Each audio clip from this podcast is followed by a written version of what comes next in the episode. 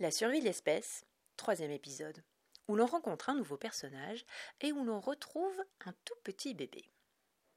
Machinalement, 470 tendit le bras pour éteindre son réveil, et tout aussi machinalement se rendormit. Il ne se réveilla qu'une heure plus tard, au son des braillements de 1789, sursauta, étouffa un juron et dévala l'escalier en pestant pour rejoindre son collègue. Comme tous les matins. Réveil difficile? Comme d'hab, hein? Sans moi, tu aurais encore été à l'amende pérora le gros et gras 1789. Ouais, sans toi, ça fait longtemps que j'aurai plus de salaire. Tu sais que je t'aime. T'as une clope? Le chantage affectif. Oui, j'ai une clope 470, mais tu devrais t'abstenir. Tu sais combien cette mauvaise habitude nuit à ta santé. Plaisanta 1789 qui ne pouvait pas s'en empêcher. Surtout quand on a déjà commencé la journée en sautant le petit déjeuner, la douche et l'exercice matinal. Tu mets ta santé en danger. 470, la santé fait le sous-homme. Jogging tous les matins, santé des reins. Oh, ça suffit. L'interrompit 470, ce qui le fit éclater d'un rire gras tandis qu'il cherchait la cigarette demandée, la trouvait et la lui tendait. Pendant que 470 se battait avec le briquet et sa flamme minable, et que 1789 attendait le briquet pour pouvoir allumer sa propre cigarette, il décida de commencer avec les ragots du jour. Dis donc, t'es au courant pour 56-78 Quoi? Il est. La fin de la phrase s'était évaporée dans le dernier souffle de ses lèvres adipeuses. Ses genoux se plièrent sous son poids certain, sa tête retomba mollement vers son torse, et la masse flasque de son corps trop lourd chuta tout entière dans la rigole. 470 leva les yeux, puis comprenant, les baissa vers le macabé. Il finit d'allumer sa cigarette, sans se presser, rangea le briquet et jeta un œil au cadavre. Il n'avait aucun doute, il était mort. 1789 était le sous-homme le plus massif qu'il connaisse.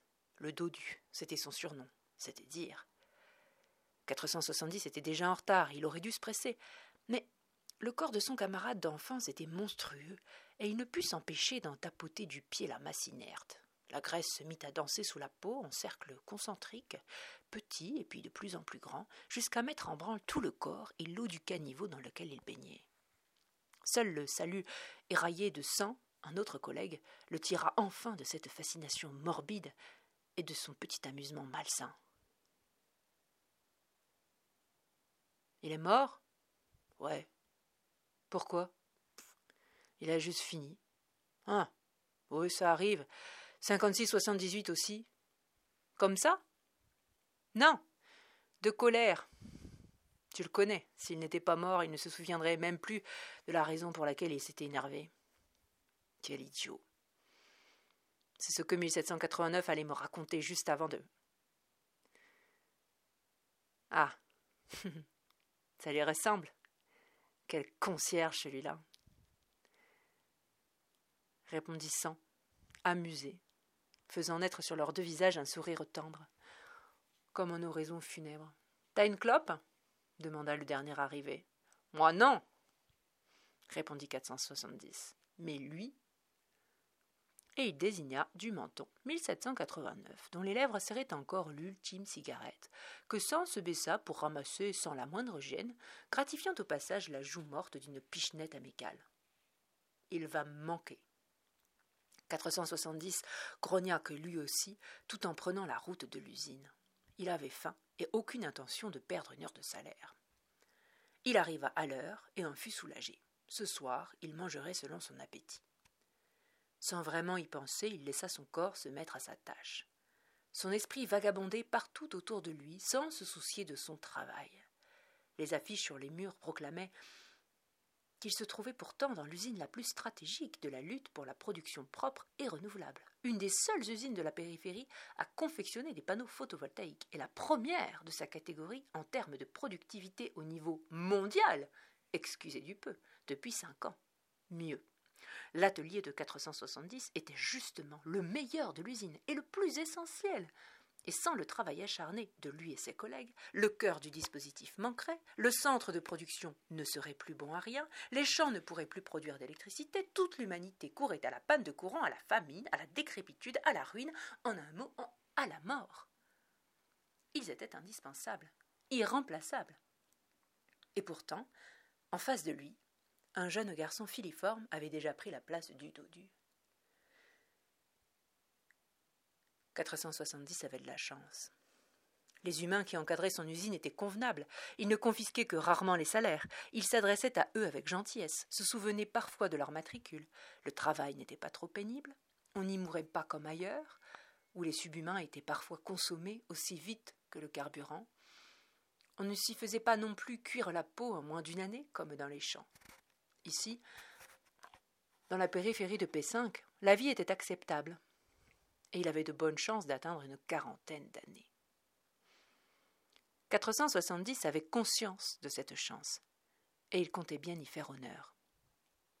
Il ne commettait pas le moindre écart, la moindre faute qui aurait pu le faire chasser de son centre de production, et il évitait tous les sujets de discorde, même les plus insignifiants, pour ne pas risquer de finir comme le pauvre 56-78. Chaque circonstance, parfois vexatoire, de sa vie de sous-homme le trouvait dans les mêmes dispositions d'esprit. Calme, taiseux, l'œil et la voix douce, le geste apaisant. Quant au type d'infortune qui venait de frapper le pauvre le dodu, la mort sans préavis, il n'y pouvait rien. On disait de lui qu'il irait loin et savait mener sa barque sans vraiment savoir pourquoi. C'était peut-être dû à sa présence sereine, à sa force paisible, qui lui donnait l'air d'un talisman, qu'il aurait suffi de caresser des yeux pour que tout aille bien. Et effectivement, pour lui, tout allait toujours bien. La mort qui venait de frapper son ami le plus ancien en le laissant une nouvelle fois indemne en était un autre témoignage.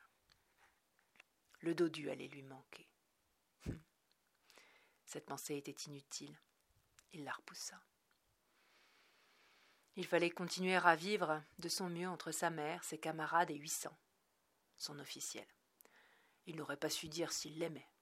Elle était venue le voir un soir où l'ennui l'avait poussé dans un bar. Elle s'était assise sur ses genoux et l'avait embrassé, simplement. Il avait dénoué ses longs cheveux roux, plongé ses mains dans leur masse soyeuse et sa tête entre ses seins. Cela faisait deux ans maintenant. Il l'avait vue régulièrement depuis, pas tant qu'il en soit amoureux, mais plutôt pour le confort qu'elle lui procurait. L'avoir lui évitait de devoir s'en chercher une autre, et puis elle n'était pas vraiment laide, petite, boiteuse, mais bien faite, d'une proportion harmonieuse, dominée par ses grands yeux verts, envoûtants. Ouais. Il irait la voir ce soir. Il n'avait pas envie de rentrer chez lui, de voir sa mère revenir du travail et péniblement se coucher. Il était déjà fatigué de la veiller, impuissamment. Et il lui restait encore quatre ans au moins, à ne pouvoir rien faire que la regarder souffrir et la voir partir. Quatre ans au moins, quatre ans maximum. Sa mère avait l'ornement, une saleté qui attaquait la peau lentement par poussées d'eczéma purulents et qui tuait en cinq ans maximum. C'était une maladie cynique qui ne laissait pas l'apparition des boutons au hasard, mais les faisait éclore selon un dessin précis, qui se révélait au fur et à mesure des poussées. C'était comme si l'ornement avait eu sa volonté propre. Ces malades avaient des thèmes différents, des arbres, des visages, des animaux, des gribouillis, parfois des pleins de couleurs, qui devaient être terriblement douloureux lorsqu'ils poussaient. Sans doute qu'un observateur insensible à la douleur aurait pu les trouver beaux. 75-16, sa mère, était malade depuis une bonne année, et encore assez peu ornée, juste atteinte à la lisière de ses cheveux et de ses yeux, qui s'était habillée d'une fine toile d'araignée, aux tournures végétales, comme une petite armée de toutes petites feuilles, qui ombraient son visage d'une subtile nostalgie.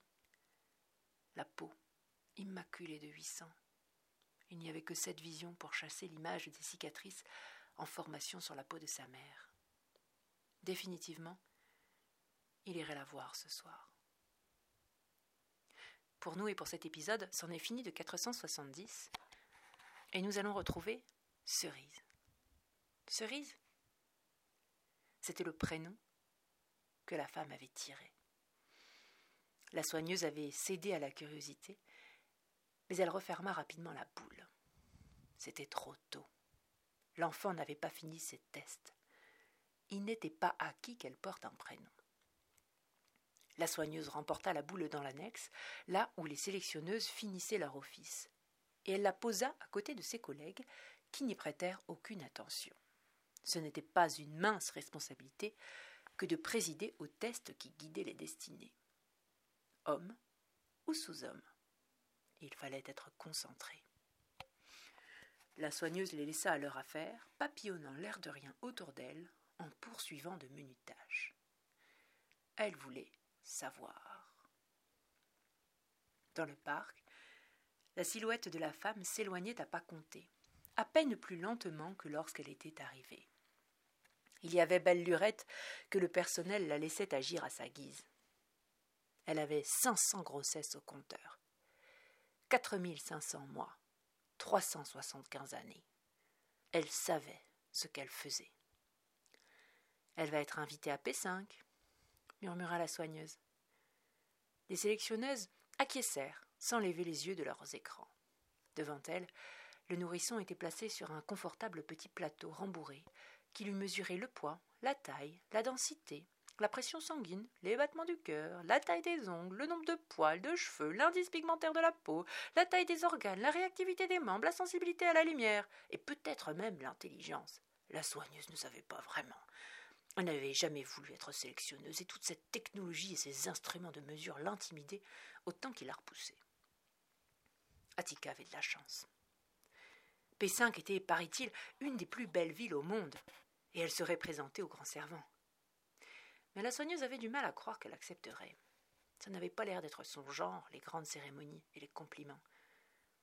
Elle l'imaginait bien mal attendant, en fausse modestie, l'arrivée du grand servant dans le faste et l'ennui de la grande salle de réception.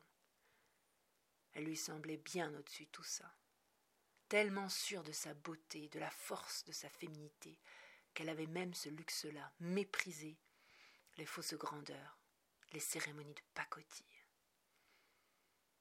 Ça n'arrivait tout de même pas souvent, cinq cents grossesses, tous les dix ans peut-être, et sur l'humanité entière encore. Attica était une légende et tous les soigneurs du secteur connaissaient son nom complet. Attica Fructidor, Afghanistan 431.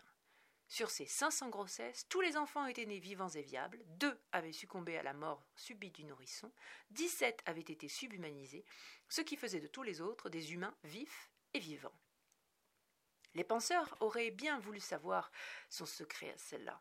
Sans doute qu'il lui demanderait, ou qu'il lui avait déjà demandé, de se soumettre à une batterie de tests. Sans doute aussi que sa dépouille serait minutieusement disséquée, avec ou sans son accord. Il n'était pas dit qu'ils y apprennent quoi que ce soit.